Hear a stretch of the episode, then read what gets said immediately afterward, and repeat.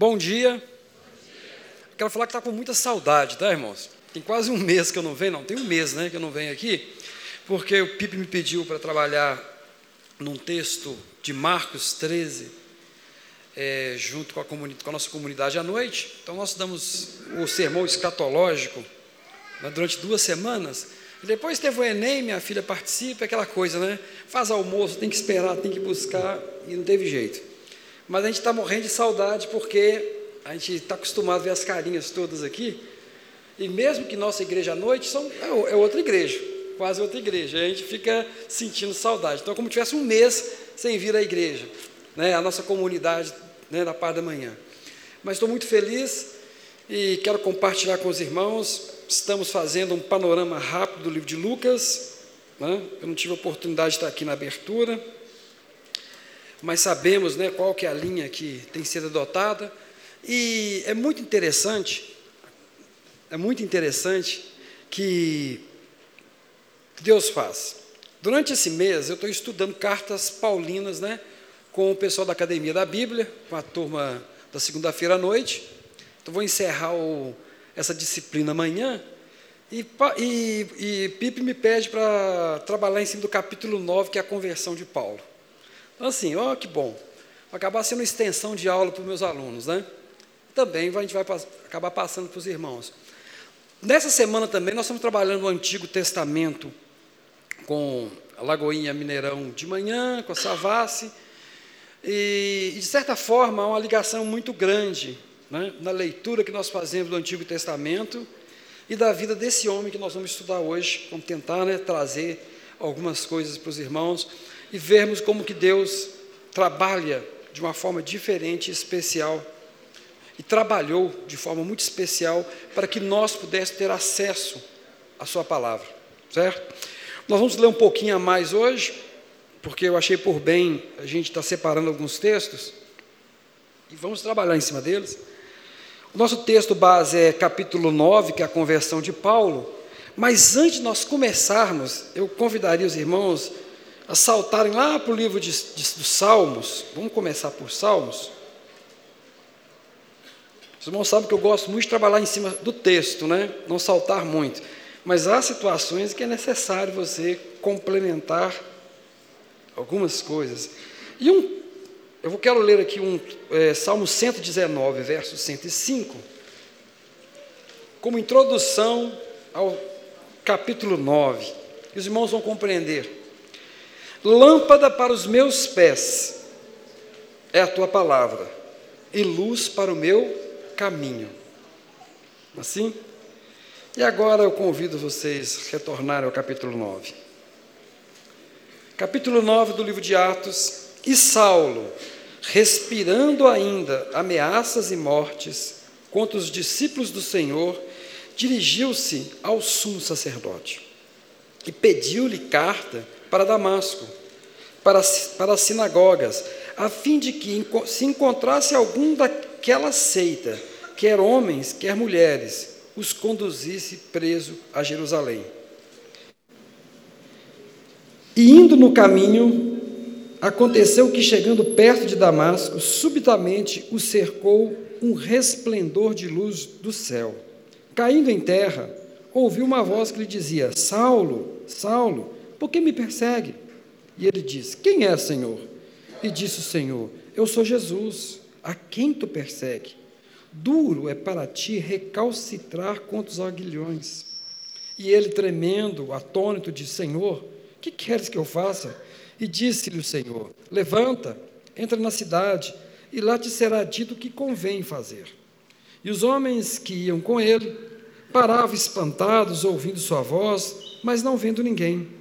E Saulo levantou da terra e, abrindo os olhos, não via a ninguém e, guiando pela mão, o conduziram a Damasco. E esteve três dias sem ver, e não comeu nem bebeu. E havia em Damasco um certo discípulo chamado Ananias, e disse-lhe: Senhor, e disse o Senhor em visão: Ananias, e ele respondeu: Eis-me aqui, Senhor. Disse-lhe o Senhor: Levanta, vai à tua à rua chamada direita e pergunta em casa de Judas por um homem de Tarsos chamado Saulo pois eis que ele está orando. E numa visão, ele viu que entrava um homem chamado Ananias e punha sobre ele a mão para que se tornasse a ver. E respondeu Ananias: Senhor, há muito ouvi falar acerca deste homem. Quantos males tem feito aos teus santos em Jerusalém?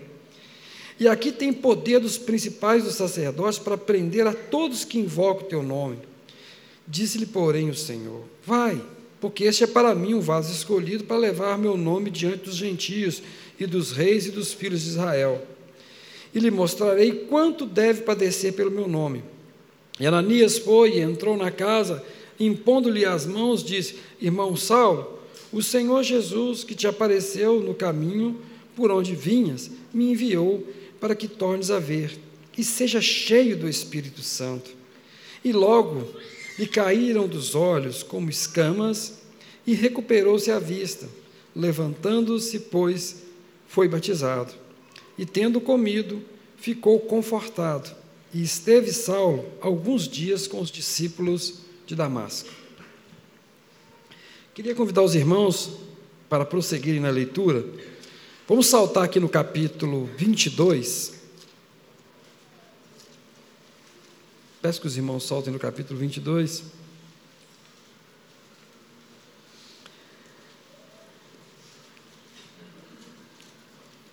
22, verso 3, só para ouvir o que, que Saulo diz si, de si mesmo. 22, 3. Quanto a mim, sou judeu, nascido em Tarso da Cilícia, e nessa cidade criado aos pés de Gamaliel, instruído conforme a verdade da lei de nossos pais, zeloso de Deus, como todos vós hoje sois. E persegui este caminho até a morte, prendendo e pondo em prisões tanto homens como mulheres, como também o sumo sacerdote minha testemunha e todo o conselho de anciões. E recebendo cartas para os irmãos, fui a Damasco para fazer, né, mani, trazer maniatada a Jerusalém aqueles que ali estivessem que estivessem a fim que fossem castigados. Eu peço que os irmãos retornem agora ao texto de Atos novamente, só que capítulo 11, verso 19 a 26. A leitura é extensa, mas os irmãos vão entender. Por quê? 11, 19 26. E os que foram dispersos pela perseguição que sucedeu por causa de Estevão, caminharam até a Fenícia, Chipre e Antioquia, não anunciando a ninguém a palavra, senão somente a judeus. E havia entre eles alguns homens cíprios e, é, e sirenenses, os quais, entrando em Antioquia, falaram aos gregos anunciando o Senhor Jesus. E a mão do Senhor era com eles e grande número creu e se converteu ao Senhor. E chegou a fama dessas coisas aos ouvidos da igreja que estava em Jerusalém, e enviaram Barnabé a Antioquia. O qual, quando chegou e viu a graça de Deus, se alegrou no Senhor, né, com o propósito de coração. Porque era homem de bem, cheio do Espírito Santo de fé, e muita gente se uniu ao Senhor. E partiu Barnabé para Tarso, à busca de Saulo. E achando, conduziu para Antioquia. E sucedeu todo um ano se reuniram naquela igreja e ensinaram muita gente. E em Antioquia foram os discípulos pela primeira vez chamados cristãos. Hoje nós vamos ler um pouquinho mais. Eu gostaria de convidá-los para ir para Gálatas, capítulo 1, verso 13. Por favor.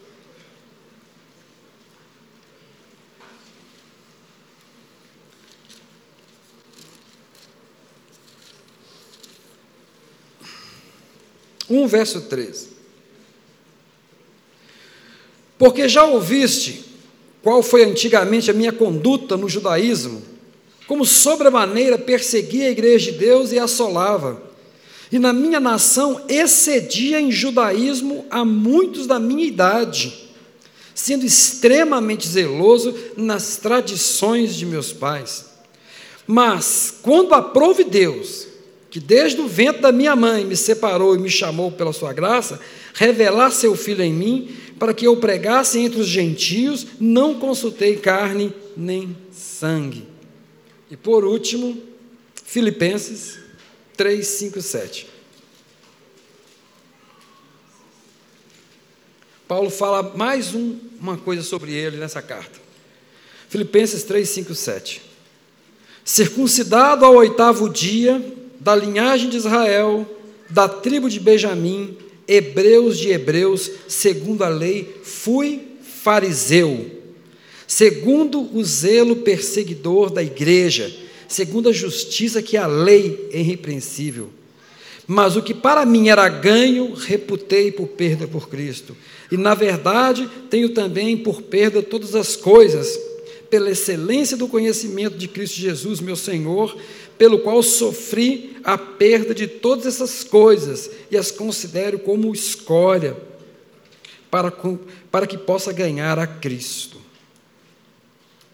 Senhor, nessa manhã, lemos partes da história de Paulo, lemos os textos que Paulo escreveu e clamamos, Senhor, que ao estudarmos a vida de Paulo, o Senhor fale aos nossos corações, que a tua graça seja revelada, que teu Espírito Santo tenha espaço para nos convencer do nosso pecado, Senhor, para que ele possa mostrar o nosso caminho, para que venhamos, Senhor Deus, a, a nos desarraigar, Senhor Deus, daquilo que nos aprisiona, que são nossos desejos, nossas fraquezas, nossas incertezas. Que nessa manhã, ao refletirmos sobre esse que o Senhor elegeu para anunciar aos gentios, para nos anunciar a palavra, que possamos ouvir do Senhor algo, Senhor, diferente, que nos faça refletir e compreender como o Senhor é um Deus amoroso, poderoso e o Senhor é o nosso grande Salvador. Te clamamos pela tua misericórdia nessa manhã, em nome de Jesus. Amém. Quando começamos a estudar Paulo, temos que abrir a mente para entender quem é esse homem. E o que, que Deus é capaz de fazer?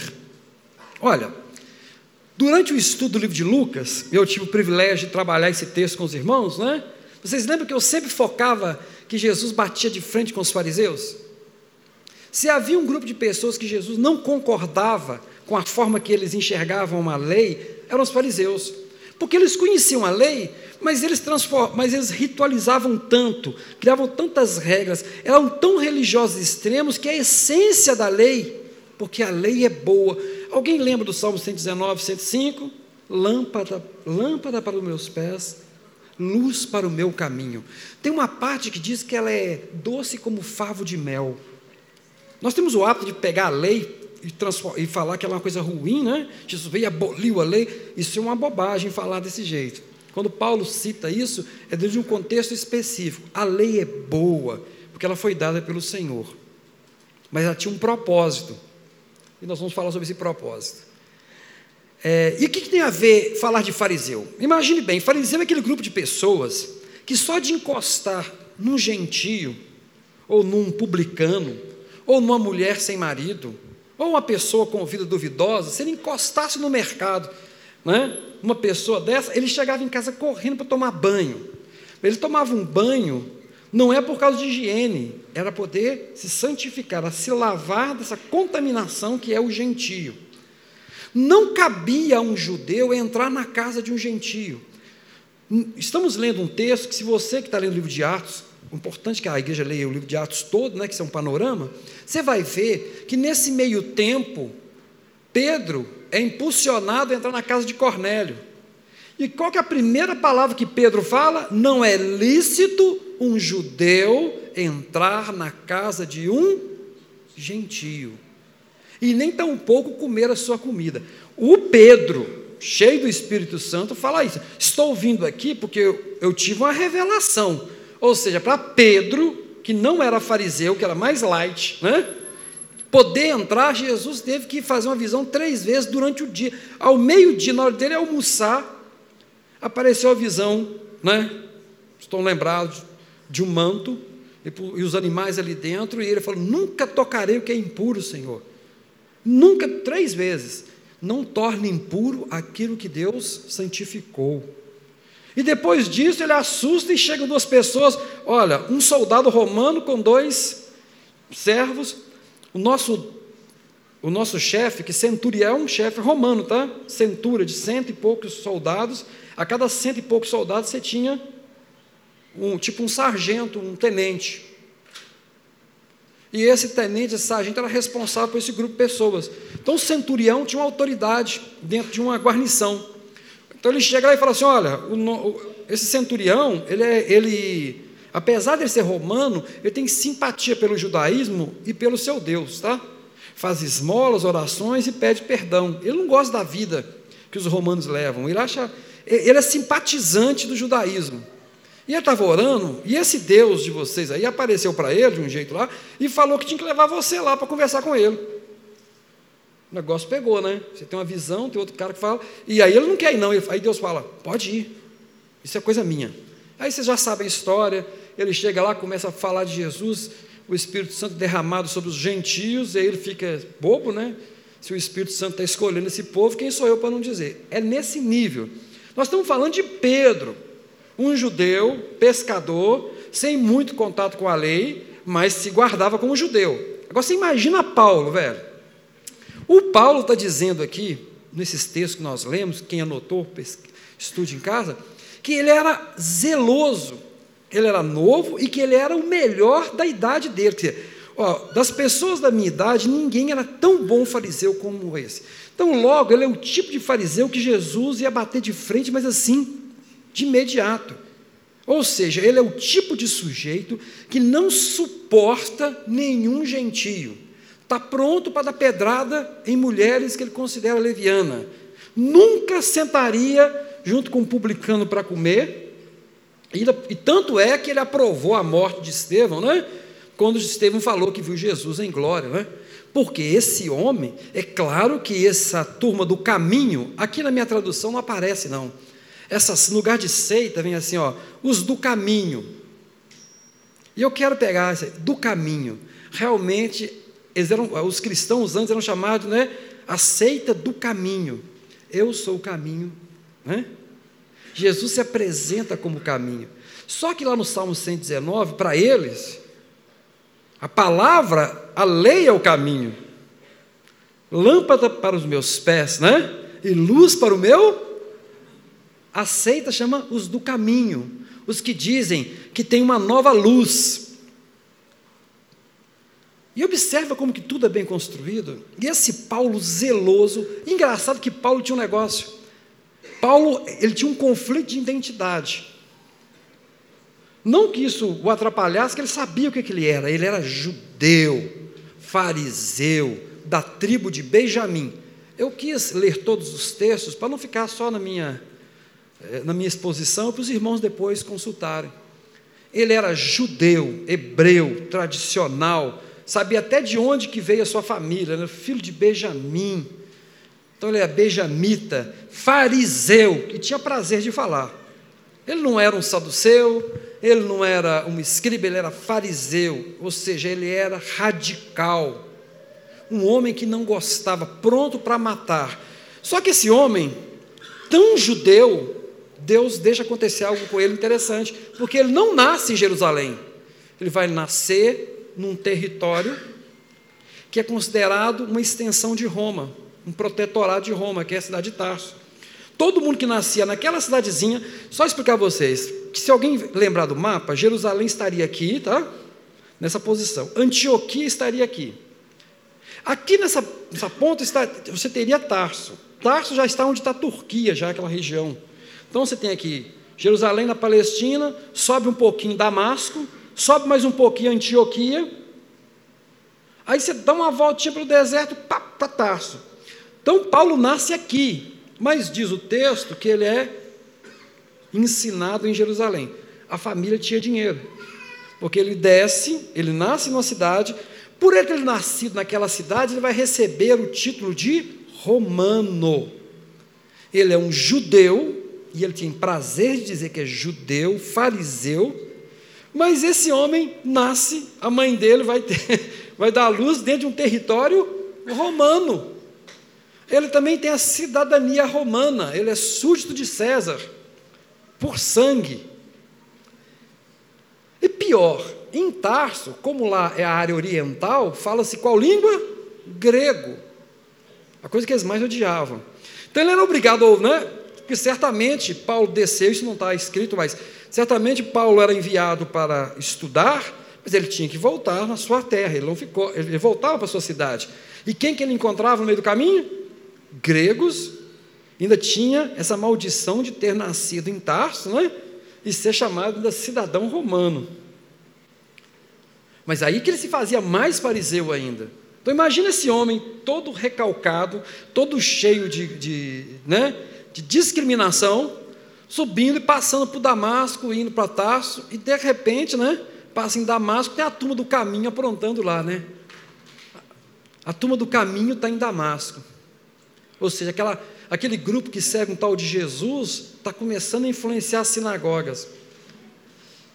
Paulo um homem dedicado, uma pessoa dedicada e de influência, porque pensa bem, você acha que qualquer pessoa chega para um promotor de justiça hoje, para um juiz, né?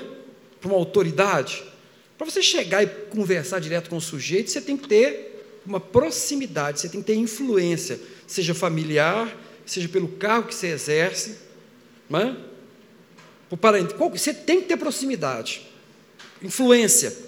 E Paulo tem influência suficiente para chegar no sumo sacerdote, que é o cargo mais importante depois de Pilatos e Herodes. É a terceira autoridade do país, só isso. É como chegasse né, para o Supremo Tribunal e fosse na Carmen Lúcia conversar com ela e pedir, ó, me dá aí, eu precisando fazer isso. É nesse nível, se você trazer para nosso, nossos tempos. Ele chega para o sumo sacerdote e fala: essa seita está crescendo, me autoriza que eu vou lá pôr o pau para quebrar. Mas é claro que se ele fosse um iniciante, ninguém confiaria. É porque ele provou que era leal. E aí ele vai dizer: persegui a igreja, arrastei as pessoas e coloquei. Quando ele pede carta para poder levar homens e mulheres, é porque o negócio está sério. Porque na antiguidade, o homem sempre era responsabilizado por tudo, e as mulheres são coadjuvantes, secundárias. Quer dizer, se você prende o homem, a mulher só cuida de filho, não vai resolver, não é ameaça. Só que, nesse caso, a situação é diferente. Precisa também prender as mulheres que elas falam de Jesus. Então, eu tenho que prender homens e mulheres. Porque não era natural, não. O natural é prender só o homem. Porque ele que é cabeça na concepção antiga do, do império, da cultura judaica, da cultura oriental. Então, bastava pegar o homem que a coisa seria interrompida. Não. Os do caminho são piores ainda. As mulheres falam. Entendeu? Entenderam? a turma do caminho, as mulheres falam. Então tem que prender essas mulheres também, tá? Então ele queria prender todo mundo porque todo mundo estava contaminando as sinagogas que eram espalhadas. Então agora que nós vimos quem é esse Paulo, Paulo não é um sujeito bonzinho. Paulo não é Lutero, por exemplo, que está em conflito. Será que estou em pecado? Será que não estou em pecado? Não, Paulo é sou zeloso, cumpridor da lei. Paulo não tinha dúvida do que era. Vocês estão entendendo que Paulo não é uma pessoa instável emocionalmente? Ele decidiu, ele podia ser cidadão romano, podia ser um judeu helênico, que fala o grego, não, ele escolheu ser judeu palestino, mais radical possível. Ele tinha três opções culturais. Ele vai fazer opção por aquela que é mais severa. Esse é o Paulo. O Paulo não está nem aí para Jesus. O Paulo não tem conflito, para ele a lei é suficiente para resolver o problema. Você está entendendo que nós estamos falando de um homem que não quer saber nada de Jesus, autossuficiente, com poder aquisitivo razoável para poder ter toda essa flexibilidade de andar, conversar, de sair de uma. Se você pensa, se quando você pega o mapa e olha, você pega o mapa na sua Bíblia e nas costas da sua Bíblia, é uma distância, o cara tem que se deslocar então não é qualquer pessoa, não é o Pedro. Ele está melhor que o Pedro, está melhor que o Tiago. Tá... E detalhe, ele é mais radical do que Pedro, nesse momento. Que o Pedro chega e fala: Eu não entro. Você sabe que não é lícito um judeu entrar na casa, mas como Deus me mandou, estou cumprindo o que Deus mandou, né? O que, é que eu posso fazer? Depois ele fica, quando o Espírito Santo se manifesta e as pessoas falam em línguas estranhas, o mesmo dom que teve lá no Pentecoste acontece e Pedro fica numa saia justa. Vocês podem ver também no, no texto intermediário que os judeus ficaram tão preocupados com Paulo, com Pedro ter entrado na casa. Olha só, nós estamos falando da igreja de Jesus. Nós não estamos falando dos fariseus, não, gente. Esse texto agora, no meio do, do, é, da passagem de Paulo aqui, fala que os judeus cristãos convertidos no Senhor, com o batismo com o Espírito Santo, ficaram preocupados porque Pedro entrou na casa de um gentio. Nós não estamos falando daqueles fariseus que brigavam com Jesus, estamos falando dos judeus que se converteram a Jesus e que receberam o ID por todo mundo. Esse cara assim, como Pedro que você fez um negócio desse? Você está, você é um herege, Pedro. Aí o Pedro tem que sentar e contar a história. Porque ele foi, foi, ele foi com testemunhas, né? Ele vai ter que contar a história. Na hora que contou a história, o coração da igreja se apaziguou ah, então Deus tem alguma coisa com esse povo, né? É assim, tá, queridos? Não vamos. Não adianta você ficar romanceando e achando que a coisa era fácil, que não era. É um choque muito grande para os judeus. Aproxima, né? E, e, essa entrega de Cristo pelo mundo só é entendida por uma pessoa e que Deus vai escolher. Então, Paulo imbuído do melhor sentimento nacionalista, religioso, fundamentalista que você pode imaginar, recebe um, um, grupo de pessoas e sai. Ele estava a cavalo ou não? Ninguém sabe. Então a expressão caiu do cavalo olhando para a passagem não é correta, né? Isso é mais as imagens que você vê pintura renascentista, né, que mostra o Paulo assim, né? E o cavalo levanta e aquela luz, ah, e os caras lá embaixo. Porque imaginava é que Paulo. Aí ah, caiu do cavalo. Ele não cai do cavalo, ele cai. Ele podia estar andando, podia estar em cima da jumenta, que era normal ter jumento, em vez de ter cavalo, dependendo, podia estar em cima de um camelo, na distância. Então, se, se, ele caiu do cavalo ou não, não está nessa passagem. Então, uma luz aparece, as pessoas que estão de lado veem a luz, mas não ouvem a voz. Você vai ver que tem duas narrações que contrapõem. Uma diz que eles viam a luz e ouviam a voz, outros dizem que ele, que ele que viu uma voz e não viu a luz. Se você fizer a comparação desse texto com o texto do capítulo 22, tem divergência. Tá? Porque alguns textos são, são, são transcritos muitos anos. Se você entender que o livro de Atos está, está escrito no ano 75, 80, e o Paulo já está morto, quando o texto de Atos é escrito, Paulo já está morto. Paulo morre em 66. Esse livro é de 80. Lucas e Atos são quase todos fechados. Então nós estamos escrevendo algo que aconteceu 20 anos depois, tá bom, gente? Para uma igreja que está esquecendo da história de Paulo. Então, quando começa a esquecer, você tem que escrever.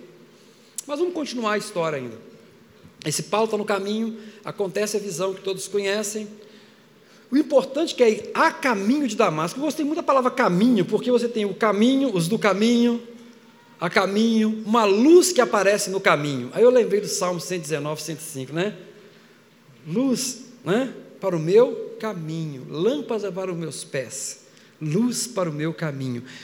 E quando Paulo tem contato com a luz, o que, que acontece? Revela-se uma coisa que ele não sabia: ele era cego. Revela-se a cegueira. Até aquele momento ele achava que ele enxergava. Mas quando, mas quando a luz verdadeira se revela, descobre que ele é um homem cego, nu, desvalido, que precisa que o outro pegue na sua mão e o leve a um lugar seguro. Toda religiosidade, me ajudem aí. Obrigado, querido. Não? Tudo isso agora se perde, desvanece. Por quê? Porque, na verdade, diante de Deus, ele é um cego. E ele é levado então para esse local. Três dias. A gente é muito imediatista, não é? Quando você estuda a vida de Paulo, você vai chegar à conclusão de quanto que você é imediatista nas coisas de Deus. Ele teve um contato com Jesus. Oh, você vai ver como é duro lutar contra aquilo que deve ser né, feito. Recalcitrar contra os aguilhões. Oh, não tem como você lutar contra aquilo que já está destinado para você. Aí o Paulo fica três dias orando, e olha como é que Deus tem que. Oh, gente, para movimentar gente fundamentalista, só com milagre. Entenda bem. Nenhum argumento faria Paulo se converter. Você sabe por quê? Porque ele ouviu o testemunho de Estevão.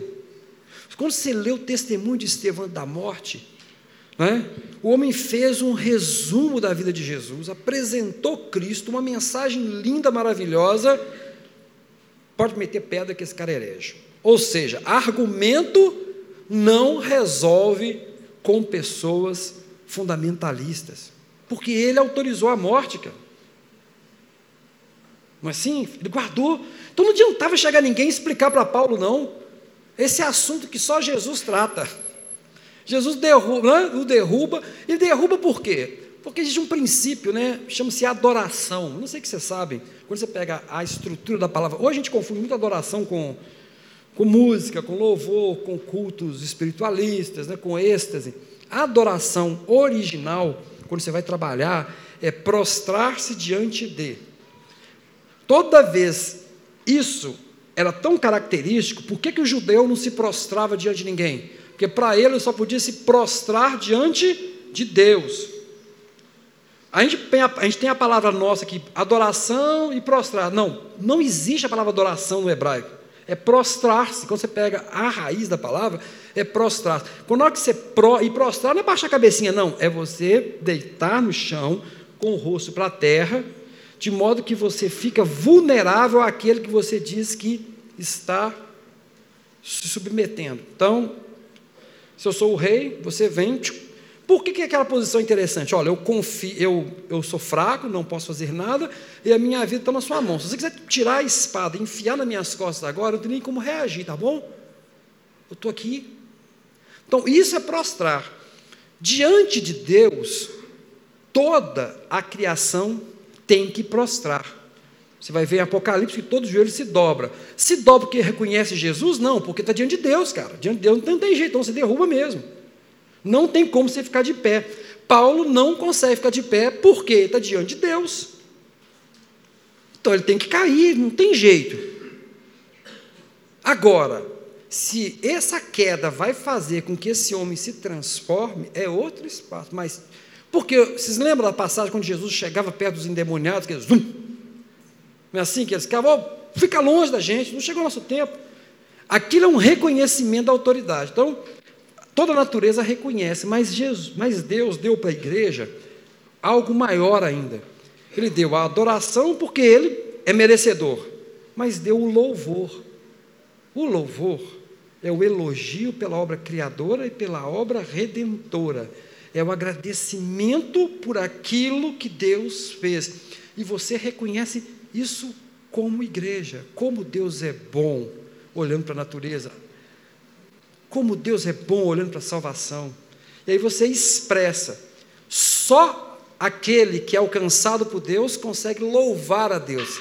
Com a prostrada de Deus, qualquer criatura chegou, pum, tem que cair, velho. Não tem como segurar a onda. Não tem, ele é consumido, porque a glória dele impacta realmente. Quis fazer esse parênteses para mostrar a vocês esse aspecto. Então ele tomba, porque ele não tem opção. Tem que tombar. Ele tem que entender que diante dele tem uma autoridade maior. Três dias orando, aí Deus tem que intervir, né? Deus tem que falar com ele, ó, vai vir um cara para te curar, o nome dele é Ananias, espera aí, depois de três dias. Ananias, você tem que fazer isso. Mas, senhor, a fama do moço não é boa, não. Pode ir, que esse eu separei para mim, tá? Olha a palavra, eu separei, eu elegi, eu. Isso é meu, ele vai ver o que, que é. Ele está achando que está com a bola toda, mas ele vai aprender, tá? Não preocupa não, pode ir. Então, Deus dá um salvaguarda para Ananias, Ananias vai lá, de novo, um judeu bom que só vai entrar, né? com medo. Aí orou, irmão Paulo, pá, pá, pá, estar assim, está com medo, né? O Senhor, pá. Aí as escamas caem e ele começa então a enxergar o caminho. Automaticamente, quando você vai ler o texto, ele já começa e fica tão empolgado com aquela experiência dele, que sai louco para poder falar de Jesus. Aí você fala, tá vendo? Não precisa negócio de ficar estudando Bíblia, de fazer seminário, de se preparar. O cara aceitou, Jesus está pronto para testemunhar. É, meu amigo, só que você não foi ensinado aos pés de Gamaliel, né? Durante a vida inteira. Você não é judeu que conhece da lei quase que de cor salteada. Você não, diz, você não é o cara que já vinha estudando isso né, desde sua juventude. E agora o que você vai. Agora, depois que você teve contato com Jesus, você descobre, não, cara, aquelas profecias, era do Senhor, né, Senhor Jesus? Se, se Jesus está falando com ele, que vai vir um cara para curá-lo, imagina o que, que Paulo conversou, o que, que Paulo recebeu de Cristo. Só que Paulo tinha uma bagagem, só que aquela bagagem, para ele não servia de nada. Você viu que ele vai chamar essa bagagem depois de escória, de esterco, de coisa que não vale nada? Não são palavras minhas, são palavras de Paulo nas Escrituras. Aí esse Paulo fica empolgado, mas sai, tá vendo? Assim que tem que ser. Converteu, vão ganhar alma para Jesus. Não é assim, velho, que funciona, não. O Paulo, que é o, que é o moço, ele tem que passar por uma experiência. E a primeira coisa que vai acontecer é a rejeição da igreja, quando ele desce para Jerusalém. Por quê? Oh, não dá, né? Nós somos seres humanos, não dá para confiar assim. A gente não é igual, a gente não conhece o coração do homem. Você fica. E eles, ele começa ali, começa a ser perseguido e fala: Ô oh, Paulo, faz o seguinte, volta lá para Tarso, porque lá é território romano. Nenhum sacerdote pode mandar ninguém atrás de você. Entende por que ele tem que voltar para Tarso? Porque Tarso é uma cidade romana. Não existe jurisprudência do sacerdote de Jerusalém em cima de Tarso. É um território protegido. Eu vou, eu vou cair aqui, tudo bem.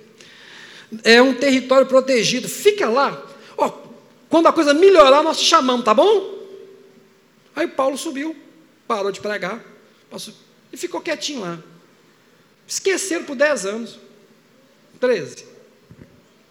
O Paulo ficou 13 anos de molho, sabe? Muito tempo, não é? 13 anos e ele fala, me esqueceram lá, 13 anos. 13 anos, e nesse período, esse homem vai transformar todo o ódio que ele tinha de gentio, toda a repulsa que ele tinha né, de publicano, toda a repulsa que ele tinha de pessoas que ele considerava impróprias para a lei, tudo isso, não sabemos, seja através do estudo, da revelação, do contato com os irmãos, tudo. Quando Paulo está quietinho, Deus manda então um homem chamado Barnabé. Porque ficou sabendo. Se vocês lerem aqui a, a, a, o texto, mesmo com a perseguição, muitos judeus só pregavam para judeus. Mas vocês lembram lá no, no Pentecoste, o que, que aconteceu? Agora tem que pegar o Pentecoste para explicar o que acontece em Antioquia, que é o segundo texto, capítulo 11.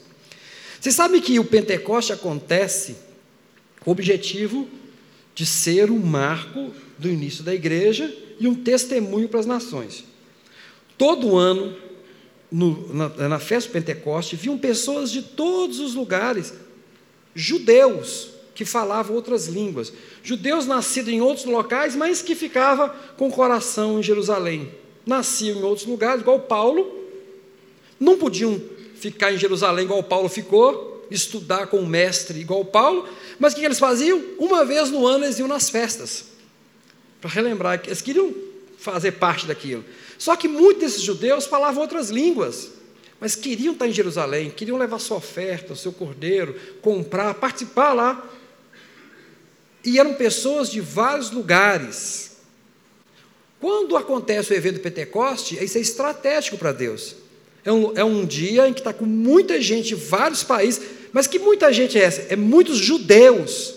Não são gentios, são judeus que falavam diversas outras línguas do império. Quando o Pentecoste ocorre, você vai ler no texto que as pessoas falavam diversas línguas, a língua dos citas, grego, romano, né? persa, são citados. As pessoas que foram tomadas pelo Espírito Santo naquele momento falavam da glória de Deus, falavam do sacrifício de Jesus, de como que ele era o cumprimento das profecias que eles estavam esperando, só que numa língua diferente do aramaico e do hebraico, que eram as línguas faladas lá por eles lá. E as pessoas de outras línguas, você pode ler lá no texto das línguas, que vai citar todas as nações que estavam presentes. E diz assim: estão falando essas coisas na minha língua, mas esses caras são galileus, como é que eles podem estar? São pescadores, como é que eles sabem falar o meu idioma? E essas pessoas, o que acontece com elas depois que elas ouvem isso? Se convertem e são batizadas. 3 mil, não é? 3 mil, 5 mil. Eu sei que tem duas conversões, tem é, dois momentos. Esse grupo, eles vão ficar em Jerusalém? Não, eles vão voltar para a casa deles, eles estão de passagem. Parte desse grupo aqui que vocês vão ver, né, sirenes, são, né, são pessoas de outras é, nacionalidades, eles estão tão empolgados com Jesus que eles passam por Antioquia e falam: Cara, o Messias chegou, e é o Jesus crucificado, é do caminho. Não são os apóstolos que vão para Antioquia, não são os, os, os, os diáconos, né? que vão para Antioquia, não. Sabe quem são? São aquela turminha que ouviu lá o Pentecoste e sobe empolgado e fala. E pior ainda, eles falam e a comunidade cresce. Cresce tanto que chega ao vídeo da. Ó, tem uma turma se dizendo de Jesus lá em cima, não fomos nós que pregamos, não. Quem foi? Aí você pensa que, que Deus precisa de você. Mas quem foi? Quem foi que pregou? Não, foi um pessoal que passou aqui, chegou lá. Você vai ler o texto, diz que são, né? Aí essa, tá, oh, espera aí, está uma exceção de Deus, nós temos que ir lá cuidar deles, né? Aí a igreja de Jerusalém, que é o centro da cristandade até aquele momento, vai mandar um homem piedoso, Barnabé. Vamos lá. Jerusalém, Damasco, aí tem Cesareia aqui, Antioquia e Tarso. Qual é a cidade, né? Aí ele sobe sozinho e fala: tem que arranjar alguém para me ajudar lembrou, né? Nosso irmão Saulo está lá em Tarso, quietinho lá. Aí ele dá a voltinha, eu nem sei, o mapa é assim. Vai lá, pega o moço, vem cá, você está parado, você quer ensinar um pessoal lá embaixo? Tá uma turma aí perto da sua cidade aí, ó, que está falando de Jesus. A gente nem sabe quem que ensinou isso para eles. Vamos lá ensiná-los? Claro, estou aqui esperando vocês me chamar. 13 anos.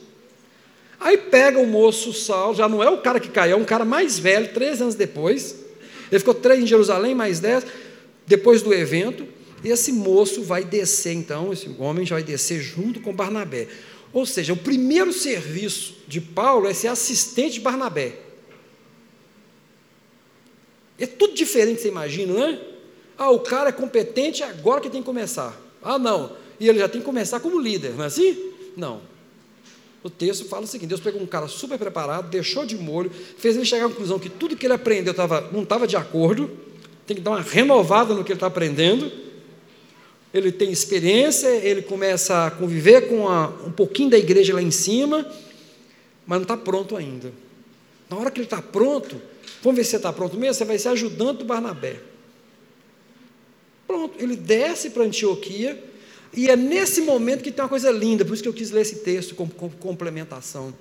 É aonde que pela primeira vez aquela seita do caminho vai mudar de nome. São os cristãos. Eu vou dizer que a igreja de Lagoinha nasce quase que nessa hora, tá? Até aquele momento era só judaísmo. A partir de Antioquia a coisa começa. Ah, Clélio, mas vem cá, mas se você olhar o texto aí, Filipe prega para um etíope, mas o etíope lê a lei. Possivelmente ele é descendente de algum judeu. Nenhum grego lê a lei. Quem lê a lei é judeu. Quem está se preocupado com a lei é judeu. Raramente, o etíope certamente tinha alguma ligação. Estava com o livro tentando ler, não compreendia. Eles não avançavam muito. O máximo cheguei em Samaria, porque Jesus conversou com a samaritana que marcou a vida deles. No máximo samaritano. Mas para grego, comedor de carne de porco? Você está de brincadeira comigo?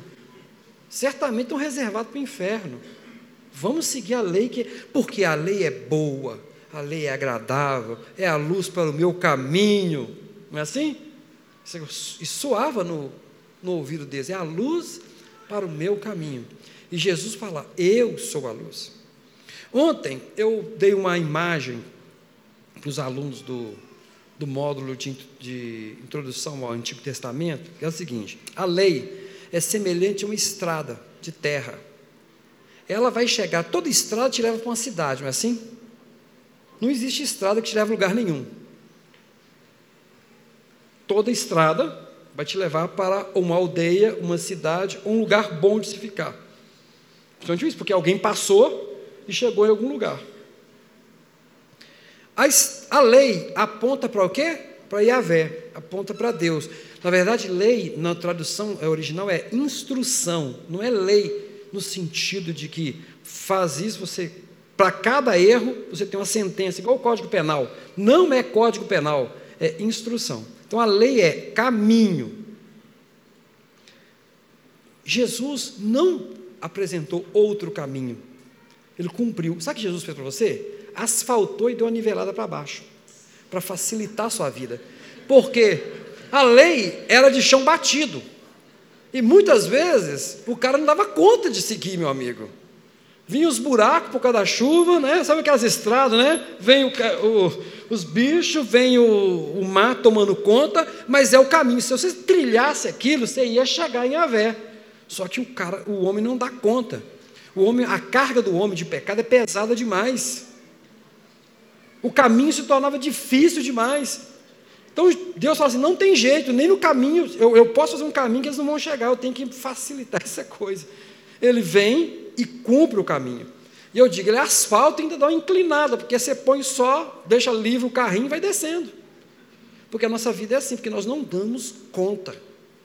E é isso que Paulo vai aprender em 13 anos nós não damos conta de cumprir a lei. Se ele não fizer por nós, nós não damos conta. Mas como é que esse homem vai aprender tudo isso? Aos 13 anos, por quê?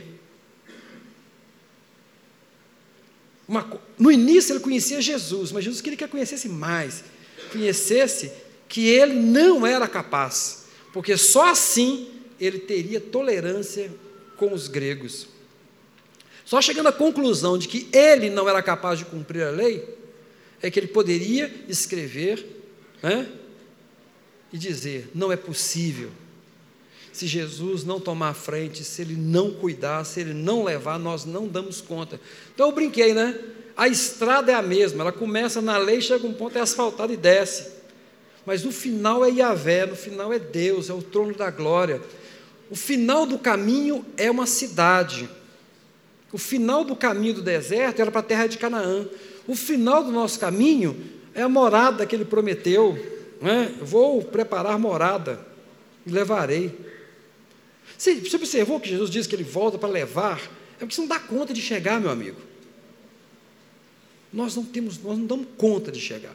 Outro aspecto maravilhoso. Então vocês percebem que tudo é construído de uma forma linda por Deus. Você tem que pegar o homem que é totalmente contrário Deus pegou um sujeito que, no tempo de Jesus, Jesus ia bater de frente com Paulo, né? Paulo ia ser lenhado. E eu acho que Paulo ia voar no pescoço de Jesus, no tempo, se ele, se ele tivesse tido contato com Jesus. Porque Jesus representava tudo aquilo né, que ele não acreditava. Porque ele era fariseu. Ele não era qualquer um. E diz que, e ele fala, ó, e dos da minha idade eu era o melhor de todos. Sabe o que, que nós ficamos, sabe o que, que chama atenção? Muita gente olha, nós olhamos para uma pessoa e fala, essa pessoa não tem condição de ser salva. Esse cara nos odeia. Esse sujeito nos persegue. Esse sujeito é debochado. Esse sujeito está condenado à boca do inferno. Não é assim? Porque tem todas as características de inimigo de Deus. Esse é o Paulo, gente. Eu quero dizer a você que existiu gente assim. A gente sempre falou dos fariseus e falou como que eles é, foram rejeitados por Deus em detrimento a publicanos, em detrimento a pecadores, em detrimento de mulher, as mulheres que eram né, marginalizadas, e como que eles foram colocados de lado. Mas quando chegamos em Paulo, nós sabemos que o amor de Deus se estende a todos, inclusive ao inimigo de Deus.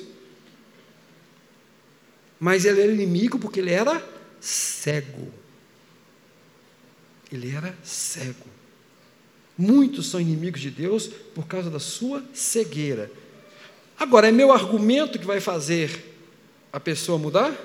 É uma técnica? Não. É o poder de Deus sobre a pessoa. Essa quebra é feita pelo poder de Deus.